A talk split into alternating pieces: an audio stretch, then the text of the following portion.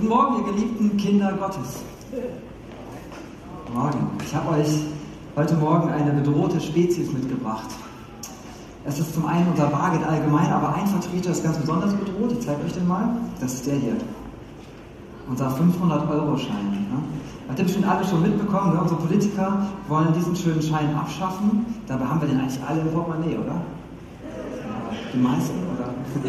Nein, wir benutzen ihn ja schon ab und zu mal. Ne? Wenn wir ein Auto kaufen, dann findet man ihn öfter. Ne? Und wenn man als Familie im Restaurant ist und Opa und Oma wollen mal mit Bar bezahlen, dann holen die sich auch so einen vielleicht. Oder wie, wenn gestern eine Hochzeit war, man möchte den jungen Leuten was Schönes schenken, der eignet sich auch, so schöne Anregung, oder? Dabei ist das eigentlich nur so ein kleines Stück Papier. Ne? Aber ich kann so viel machen, so viele Möglichkeiten in diesem kleinen Stück. Ich kann zum Beispiel euch alle auf einen Cheeseburger einladen. Den ersten Gottesdienst auch. Also das ist mit diesem Stück Papier möglich. Ich kann aber auch sagen, ich möchte über das Kinderhilfswerk Compassion ein Kind anderthalb Jahre lang unterstützen, dass es jeden Tag eine warme Mahlzeit bekommt, eine Schulausbildung, eine medizinische Versorgung und es bekommt jeden Tag was von Jesus zu hören. Auch das geht anderthalb Jahre lang mit diesem Stück Papier. Ich kann aber auch sagen, hey, ich möchte gerne vier Jahre lang Spotify Premium hören. Geht auch. Ne? Oder ich kaufe mir einen Ferrari. Ich habe mal nachgeguckt, wie viel Ferrari kriegt man für 500 Euro? Was denkt ihr? Ja, beim Ferrari California kriege ich die Rückleuchte. Immerhin. Man muss ja klein anfangen, ne? Schritt für Schritt. Letztendlich aber ne, müsst ihr entscheiden, was ihr mit eurem Geld macht. Ich muss entscheiden, was ich mit meinem Geld mache. Das stimmt mir wahrscheinlich zu. Ne? Und ich denke mir, wenn die Politik diesen Schein eh schon abschaffen möchte, können wir eigentlich auch schon mal damit anfangen. Ne? Ich habe mal Feuerzeug mitgebracht. Dann können wir den eigentlich mal hier verbrennen, oder? Obwohl, ah, jetzt sagt vielleicht jemand, stopp! Man darf doch keine Geldscheine verbrennen, dann macht man sich strafbar und das vor laufender Kamera. Ne? Das habe ich extra recherchiert, keine Sorgen. Also es ist so, wenn du vom Bankautomaten Geld abhebst, dann wirst du Eigentümer der Scheine und dann kannst du mit denen machen, was du willst. Du kannst die zerknüllen, zerschneiden, anmalen und eben auch verbrennen. Also von daher, Paragraph 903 BGB, wenn ihr das nachlesen wollt, ne, ist kein Problem. Also ich kann den Geldschein auch jetzt hier verbrennen. Ne? Aber warum sollte ich das tun? Das wäre eine ziemlich blöde Idee eigentlich. Ne? Wie ging es euch damit gerade? Wenn ich jetzt verbrannt hätte, das wäre ein Skandal, oder? Ja? Also auf der einen Seite, wenn ich den nicht mehr haben möchte, es gibt auch so viele andere Leute, die Geld dringend brauchen. Ne? Wahrscheinlich auch hier im Raum jemand, der sagen würde, boah, mit 500 Euro wüsste ich was anzufangen, oder? Weiß ich nicht. Keine Ahnung, wer da war ein Versuch. Genau. Aber ich möchte, und das ist so meine erste Beobachtung beim Thema Geld, eigentlich sagen wir, Geld ist Privatsache. Ich mache damit, was ich möchte, Tabuthema, soll jeder mit Geld machen, was er möchte. Aber in dem Moment, wo jetzt jemand Geld verbrennen würde, sagen wir, oh, stopp. Es gibt doch irgendwo Grenzen. Ich kann nicht Geld verbrennen, wo andere Leute draußen Hunger leiden. Das geht doch nicht. Also es gibt irgendwo Grenzen. Und der Einzelne sollte mit seinem Geld auch achten, was er damit tut. Und auch auf die Gemeinschaft achten. Ne? Das ist so meine erste Beobachtung. Und ähm, das wirft eine Frage auf, auch für uns. Was entscheiden wir eigentlich? Wo verbrennen wir denn Geld? Nicht im wörtlichen Sinne wie gerade, sondern im übertragenen Sinne. Es gibt so viel Quatsch, wofür Menschen und auch wir unser Geld ausgeben. Und da ist jetzt die Frage, wie soll ich damit umgehen? Und das ist unser Thema heute Morgen. Geld, wie du großzügiger wirst. Und man sieht im Thema selber schon, wo wollen wir hin? Großzügiger werden, ist schon das Ziel formuliert. Ne? Wir nähern uns dem Ganzen in drei Schritten. Zum einen möchte ich mit euch drauf schauen, was denkt denn Gott über Reichtum? Zweiter Schritt ist, entdecke deine Bestimmung im Umgang mit Geld. Und der dritte Schritt sind einmal praktische Tipps, wie du diese Bestimmung leben kannst. Okay? Starten wir durch. Der erste Punkt ist, was denkt Gott über Reichtum? Und ich kann euch sagen, ihr könnt euch beruhigen, Reichtum ist laut der Bibel gar nichts Schlechtes. Reichtum ist ein Segen Gottes, etwas Gutes, was er schenkt. Und wenn ihr lest in der Bibel, es gibt so viele Menschen, die auch reich sind und gewesen sind. Abraham war reich, Josef war reich, Hiob war reich, König David, König Salomo, ganz viele Menschen, die reich sind und das wird gar nicht hinterfragt. Das ist etwas Gutes, eine gute Gabe Gottes. Trotzdem, und das sagt die Bibel auch, Reichtum, wer Reichtum einen zu hohen Stellenwert einräumt, der betrügt sich nämlich. Der betrügt sich um das, was das Leben eigentlich ausmacht. Hat auch schon Albert Einstein gewusst. Ne? Er hat gesagt, die besten Dinge im Leben sind die, die man nicht für Geld bekommt. Oder die Werbung für Finanzprodukte, wenn ihr die kennt, ist auch oft so. Ne? Die sagt, es gibt Dinge, die kann man nicht kaufen, für alles andere gibt es eine Kreditkarte. Und die Bibel sagt das und es leuchtet überall durch. Das Leben ist mehr als Geld und Zinsen. Ihr werdet ganz viele Verse finden und ich habe einfach mal eine kleine Auswahl für euch mitgebracht. Zum Beispiel, gebt Acht. Hütet euch vor jeder Art von Habgier. Denn der Mensch gewinnt sein Leben nicht aus seinem Besitz, auch wenn er noch so groß ist. Oder es gibt ein paar Verse weiter, die Geschichte vom reichen Kornbauer. Da ist ein Bauer, der hat ganz viel geerntet und es geht ihm nur darum, ganz viele Schätze anzuhäufen. Es geht ihm nur darum, hier auf der Erde ganz viele Schätze zu haben. Und dann sagt Gott, du Narr, du wirst heute Nacht sterben und was ist da mit deinem ganzen Vermögen? Und Jesus sagt dazu, so ergeht es dem, der sich Schätze sammelt und nicht reich ist bei Gott. Es war sehr einseitig bei ihm. Es gibt auch noch in Sprüche 15, lieber arm sein und den Herrn ernst nehmen, als reich sein und in beständiger Sorge. Oder lieber reich und gesund als arm und krank. Aber das steht nicht in der Bibel. Ja. Fazit ist aber, die Bibel sagt, Reichtum ist ein gutes Geschenk Gottes. Aber, ich würde mal zusammenfassen, es gibt zwei Gefahren dabei. Die erste Gefahr ist, dass du dein Herz daran hängst. Dass dir Reichtum und Geld so wichtig wird, dass du voll danach lebst, dass Geld dein Gott wird. Und das geht auch schnell. Weil wir haben in unserem Inneren eine Sehnsucht, die gestillt werden möchte. Und mit Geld kann ich enorm viel tun. Ich kann mir Freunde kaufen. Ich kann mir Autos holen, Statussymbole, Rolex, sonst was, dass Leute mich cool finden. Ich kann Ansehen kriegen. Ich kann Weltreisen machen. Ich kann tolle Erlebnisse kriegen. Alles nur durch Geld. Das heißt, ich habe eine gute Möglichkeit, zumindest zu versuchen, die Sehnsucht in mir zu stillen. Aber das führt leider am Ziel vorbei, weil ich werde nicht satt. Die Toten Hosen haben schon so schön gesungen, warum werde ich nicht satt? Man wird nicht satt, wenn man nach dem Geld geht. Und das ist die erste große Gefahr. Ich hänge mein Herz daran, bin dann wie ein Abhängiger, will immer mehr und mehr, aber ich werde nicht satt.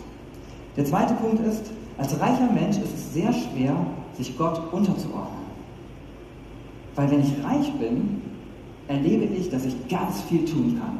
Ich habe so viele Möglichkeiten durchs Geld. Ich habe so viel Sicherheit. Ne? Aber es ist trügerisch. Es kann von einem Tag auf den anderen vorbei sein.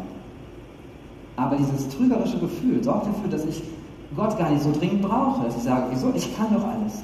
Ich kann mir kaufen, was ich brauche. Ich kann mein Leben gestalten, was ich, ich möchte. Ich kann dahin, was ich möchte. Mein Leben gehört mir. Ich bin der Macher meines Lebens.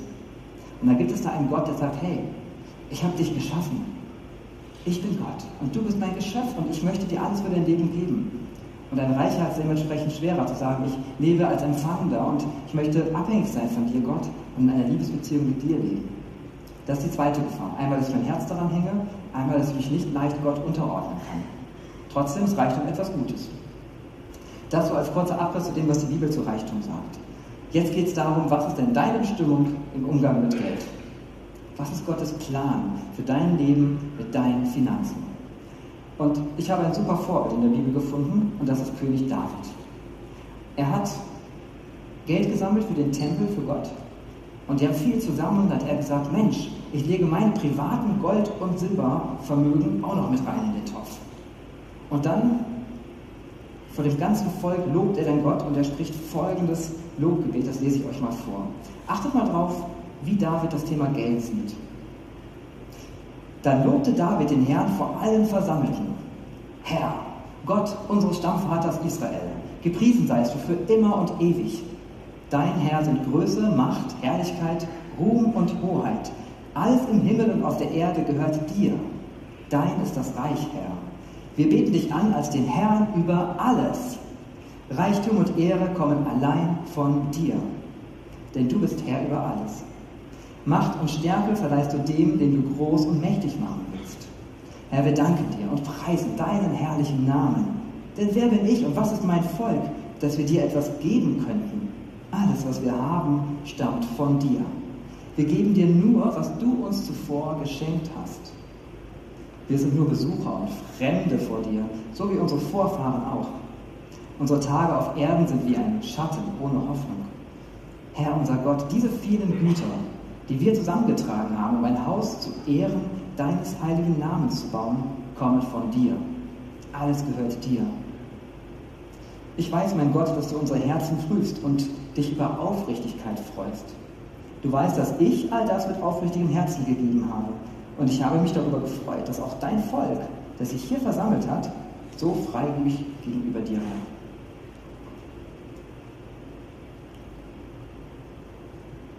Eigentlich müsste auf allem, was wir haben, ein Stempel sein.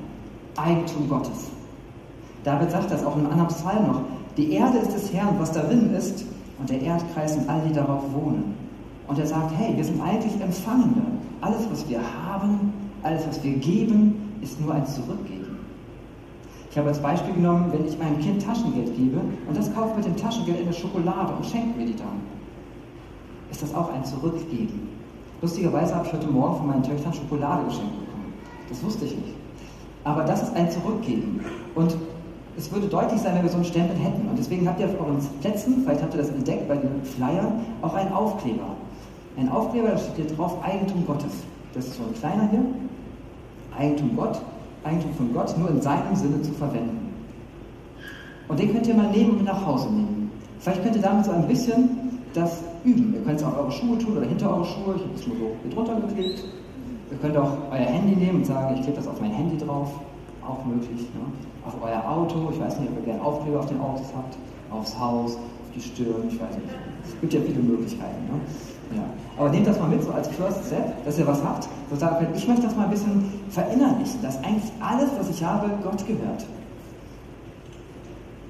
Und darum sollten wir eigentlich auch nicht fragen, wie viel gebe ich jetzt? Oder wie reich darf denn ein Christ sein? Nein, die Frage ist, wie gehe ich damit um, was mir anvertraut ist? Wir müssen das einfach sehen, dass alles Gott gehört. Er hat gesagt, bevölkert die Erde und nehmt sie in Besitz, aber es ist seine Erde. Jesus sagt, nehmt das Vermögen, das ich euch gebe und arbeitet damit, bis ich wiederkomme. Und es wäre auch unangemessen zu sagen, wenn ich jetzt den Zehnten im Koffer und sage, ich gebe den Zehnten weg und mit den restlichen 90% mache ich, was ich will. Auch die 90%, die ich übrig habe, gehören auch Gott. Ich bin also auch aufgefordert zu überlegen, was mache ich mit den 90%. Und das ist bei manchen Leuten, wir haben Jadula eben gehört, der hat auch noch immer noch 63.000 Euro im, am Tag übrig dann. Ne?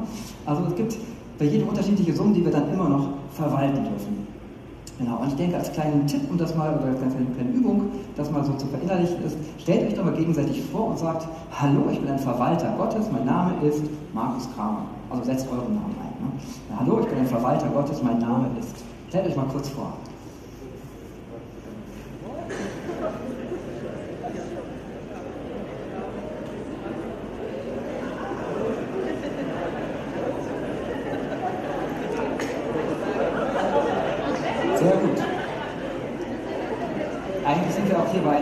Hauptversammlung der Verwalter Gottes. Ne? Schön, dass ihr alle gekommen seid. Gut, ihr seid so super dabei. Ich denke, da können wir auch noch eine zweite Runde machen. Ne? Jetzt könnt ihr mal miteinander reden und sagen, hallo, mein monatliches Nettoeinkommen, das ich verwalte, ist X. So, das ist das Vermögen, das ich auf der Bank habe. Ne? Was Gott mir anvertraut hat. Was denn?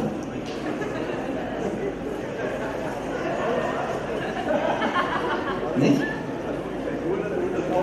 Stellt euch doch mal vor, wir würden solche Gespräche führen. Stellt euch mal vor, wir sagen, hi, ich bin Steven und ich habe monatlich 2600 netto und auf der Bank habe ich noch so wie 9000 Euro liegen. Oh ja. Was machst du mit deinem Geld? Ja, ich investiere da und da und klar, Lebenshaltung und so weiter. Das ist sehr interessant. Und wie ist es bei dir? Ja, ich habe leider Schulden. Oh. Ja, ich habe mehr ausgegeben, als ich hatte. Und das muss sehr belastend sein. Hatte ich damals auch. Möchtest du wissen, welche drei Schritte mir geholfen haben, um von Schulden loszukommen? Ja, erzähl mir mal. Aber solche Gespräche führen wir ja nicht. Ne? Das Geld ist ja Tabuthema, es muss jeder alleine mit klarkommen. Ne? Aber wäre verrückt, wenn wir mal solche Gespräche führen würden. Ne? Nicht hier im Gottesdienst, das passt vielleicht jetzt nicht. Ne? Aber stell dir vor, du hast Menschen, mit denen du sowas besprechen kannst. Vielleicht würden sich die eine oder andere Beziehungen vertiefen. Vielleicht würdest du sogar in deiner Situation einen super Ansatz finden, eine super Idee finden. Und vielleicht würde dann auch das Thema Geld das uns innerlich sehr stark beschäftigt, auch mal wieder den Platz bekommen, dem es eigentlich gebührt, nämlich am Rand unseres Lebens, als guter Diener. Und in die Mitte unseres Lebens kommt dann Jesus, der sagt, ich möchte dich frei machen. Ich möchte dir alles geben, was du in deiner Sehnsucht haben möchtest. Ich bin genug für dich. Also, wenn du alles andere wieder vergisst heute Morgen, das ist der wichtigste Punkt. Ich bin ein Verwalter Gottes. Wenn du jetzt sagst, so ein klein bisschen kann ich noch aufnehmen, dann gebe ich euch noch den dritten Punkt mit praktische Tipps, wie du dieses Verwaltersein leben kannst, diese Bestimmung, für die Gott dich gemacht hat. Und dafür steht das Flipchart hier. Ich habe euch hier mal ein Motto formuliert. Ist nur ein Satz, kann man sich also ganz gut merken. Und zwar geht der so: Aus der Fülle Gottes leben und weiterleben.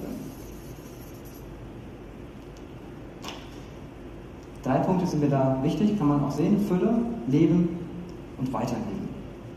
Ich möchte euch sagen, was mir da wichtig geworden ist. Ich habe ja einen schönen Vers aus dem zweiten Teil der Bibel und da sammelt Paulus für die Gemeinde in Jerusalem. Jerusalem. Die brauchen Geld und er sagt den Leuten, denkt daran, ein Bauer, der nur wenig Samen aussät, wird auch nur eine kleine Ernte einbringen.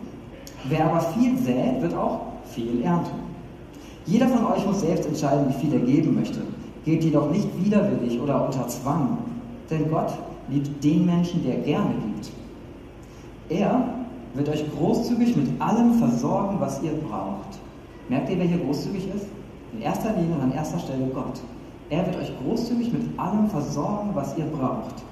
Ihr werdet haben, was ihr braucht, und ihr werdet sogar noch etwas übrig behalten, das ihr mit anderen teilen könnt. Ich denke da immer an so einen Terrassenspringbrunnen. Kennt ihr die? Da geht das Wasser hoch, da kommt eine kleine Schale. Wenn die voll ist, läuft das über in eine größere und so geht es immer weiter bis unten hin. Jede Schale ist übervoll und dann geht es weiter an die nächste. Und das sagt hier das Bibelwort. Ne? Gott wird euch alles schenken, was ihr braucht und sogar noch mehr darüber hinaus, wenn ich aus der Fülle Gottes lebe. Wenn ich ihm vertraue, dass er das kann. Und darum ist das erste wichtige Stichwort bei der Fülle, bei dem Leben daraus, Thema Vertrauen. Der Brunnen denkt nicht viel nach.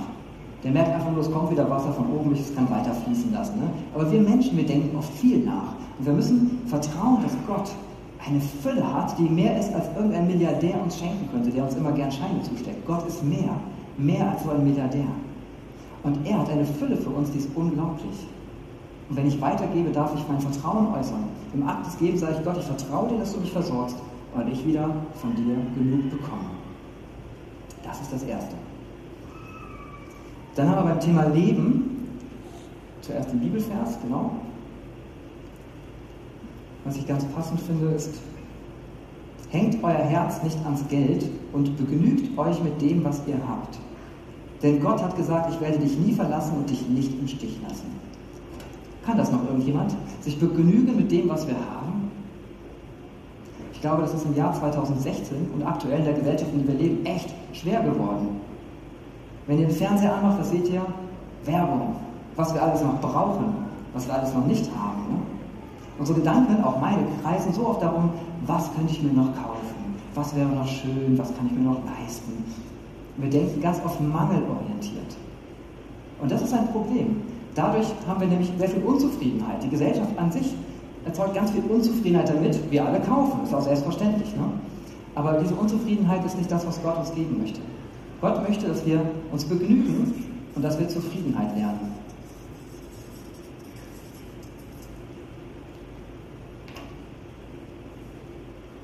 Auch Zufriedenheit mit dem, was er uns gibt. Das ist etwas Besseres. Zufriedenheit auch mit der Menge an Geld, die du monatlich zur Verfügung hast. Das heißt auch, hm, wenn ich Schulden mache, könnte man sagen, Gott, das, was du mir zum Leben gibst, das reicht nicht. Du scheinst nicht zu verstehen, was ich brauche. Ich brauche noch ein bisschen mehr Geld. Ich mache jetzt Schulden, damit ich endlich das habe, was ich für mein Leben brauche. Könnte man so sehen, ne? Und das Problem ist bei Schulden, es ist sehr belastend. Es bringt ihn in einen Kreislauf, der einfach sehr ungut ist und es beeinträchtigt deine Beziehung zu Gott. Und darum ist der Ansatz, nimm das, was du hast und sei dankbar. Sei im Kleinen treu. Wenn du sagst, ich brauche mehr, dann sei dem Kleinen treu. Sei ein biblisches Prinzip und Gott wird dir mehr geben aber sei mir klein treu und sei dankbar. Und wenn du sagst, ich möchte da raus, ich möchte nicht mehr in Schulden leben, dann hast du vielleicht jemanden, den, den du gut kennst, mit dem du sowas besprechen kannst. Du sagen kannst, ab heute möchte ich mein Leben anders aufstellen. Ich mache jetzt einen Plan, wie ich da rauskomme und ich habe auch eine Hilfe und ich sage, ich möchte lernen, zufrieden zu sein mit dem, was Gott mir jetzt gerade gibt. Und dann bin ich nämlich unabhängig von dem, was auf meinem Konto ist. Wir haben ganz am Anfang gesehen, dass wir zum reichsten Prozent der Weltbevölkerung gehören dass wir in einem Land leben, das voller Wohlstand ist und Überfluss. Hast du Überfluss? Die Frage ist, woran misst du deinen Überfluss? Ne? Ich glaube, dass Teilen und Weitergeben nicht eine Frage des Kontostandes ist.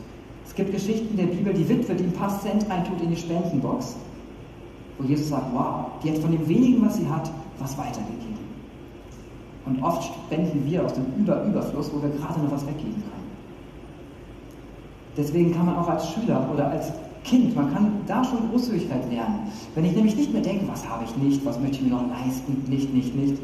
Nein. Wer aus der Fülle Gottes lebt, der fragt anders. Der fragt, was habe ich? Und daraus entsteht Großzügigkeit. Wenn ich überlege, was habe ich denn, werde ich auch dankbar, aber auch großzügig. Und auf Großzügigkeit liegt eine tolle Verheißung, die möchte ich euch nicht vorenthalten. Die geht nämlich so. Wer großzügig gibt, wird dabei immer reicher. Wer aber sparsamer ist, als er sein sollte, wird immer ärmer dabei. Dem Großzügigen geht es gut oder er ist zufrieden. Wer anderen hilft, dem wird selbst geholfen werden. Ich finde das toll, ich würde gerne dieser Großzügige sein und erleben, was da alles drin steht. Wichtig ist auch, Großzügigkeit kommt nicht von alleine, mal eben so, zack, sondern es ist eine Haltung, die wir einüben müssen. Und dazu möchten wir euch auch heute Morgen ermutigen, dass ihr sagt, das ist ein Thema für mich. Großzügig möchte ich gerne werden. Ich verrate euch mal, wie ich das mit unseren Kindern mache. Wenn die in die Schule kommen, erste Klasse, kriegen die 1 Euro pro Woche Taschengeld. So. Und dann, ja, das muss ich dazu schreiben, dann haben wir ein tolles Prinzip für die.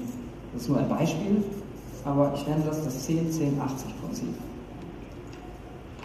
10% von dem 1 Euro, die 10 Cent, die kommen ins Reich Gottes. Wir haben jetzt hier so eine Spardose, haben über Compassion, was ich eben erwähnt habe, ein Patenkind, das unser Schulkind unterstützt. Das ist hier die Shan aus den Philippinen, die haben wir so ein Bild drauf gemacht. Und so weiß dann unser Kind direkt, okay, die 10 Cent ist für die Shan. Die unterstütze ich damit. Ne? Und das ist eine Haltung, die sie damit einüben Und ist auch die ersten 10 Cent, ist nicht am Ende des Monats. Weil wenn ich am Ende des Monats gucke, was ist übrig, weiß nicht bei mir, ist es besser, wenn ich am Anfang des Monats was wegtue. Das sind die ersten 10 Cent. Oder die ersten 10 Prozent. Die anderen 10 Prozent tut sie in eine Spardose, wo sie nicht dran geht. Kann übertragen für uns sein, wir sagen, wir legen Geld zurück für Notfälle. Es geht immer mal was kaputt. Die Waschmaschine, das Auto, irgendwas Unvorhergesehenes. Es lebt sich viel leichter, wenn ich so ein klein bisschen was zurückgelegt habe und sage, boah, okay, dafür habe ich was. Auch für Spenden, wenn ich sage, boah, mir liegt jetzt gerade was voll auf dem Herzen und ich möchte ihm das Geld geben, weil Gott mir was gesagt hat vielleicht. Und auch für die Altersvorsorge, auch das kann ein Thema sein, ne, dass ich ein bisschen was zurücklege. Und dann habe ich noch immer 80 Prozent, wo ich sagen kann, gut, das nutze ich jetzt als Verwalter Gottes und das ist die Haltung, die ich damit eingeübt habe. Wenn wir spenden und Geld weggeben, haben wir oft eine ganz komische Perspektive, habe ich festgestellt. Weil das Geld, das wir haben, ist sehr real, es ist greifbar. Und wenn wir es weggeben, dann ist es weg. Ich sehe es nicht mehr. Das heißt, wäre es futsch. Aber es könnte nicht falscher sein. Und ich möchte euch einladen, eure Perspektive zu ändern. Denn in dem Moment, wo ihr das Geld, das ihr habt, weitergebt, kann es sich entwickeln, es kann aufblühen, es kann richtig Segen bringen. Und was ich an Besitz für mich anhäufe, das wird irgendwann verrotten, solange ich lebe oder auch später. Aber wenn ich etwas weitergebe und es in Gottes Reich investiere, in Sachen in seinem Anliegen, dann wird das in Ewigkeit eine Rendite haben, wird Frucht bringen.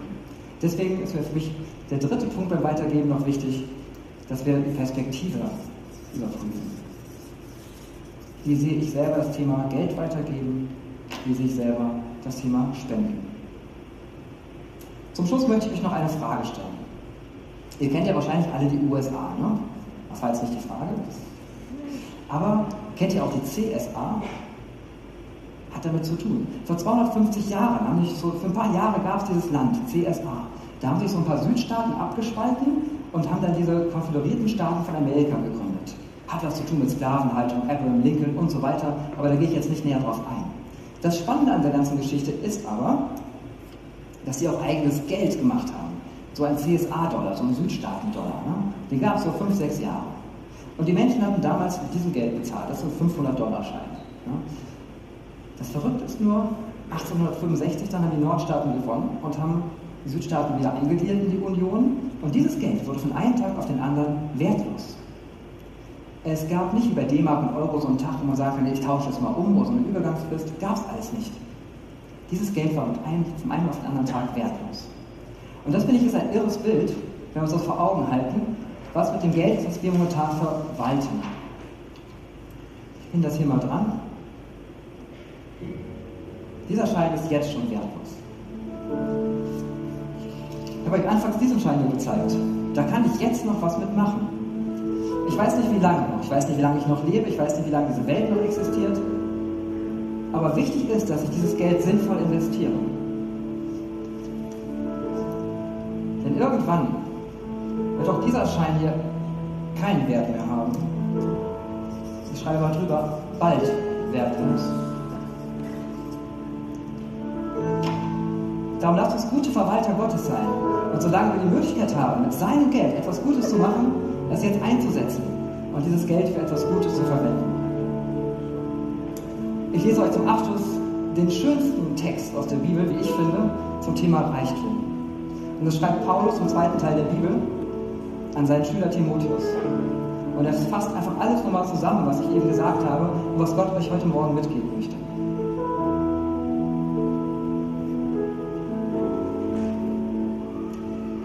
Sag allen, die in dieser gegenwärtigen Welt reich sind, sie sollen nicht stolz sein und nicht auf ihr Geld vertrauen, das bald vergehen wird. Stattdessen sollen sie ihr Vertrauen auf den lebendigen Gott setzen, der uns alles reichlich gibt, was wir brauchen, damit wir uns daran freuen und es genießen können. Fordere sie auf, ihr Geld zu nutzen, um Gutes zu tun. Sie sollen reich an guten Taten sein, die Bedürftigen großzügig unterstützen und immer bereit sein, mit anderen zu teilen, was Gott ihnen gegeben hat. Auf diese Weise legen sie mit ihrem Besitz ein gutes Fundament für die Zukunft, um das wahre Leben zu ergreifen.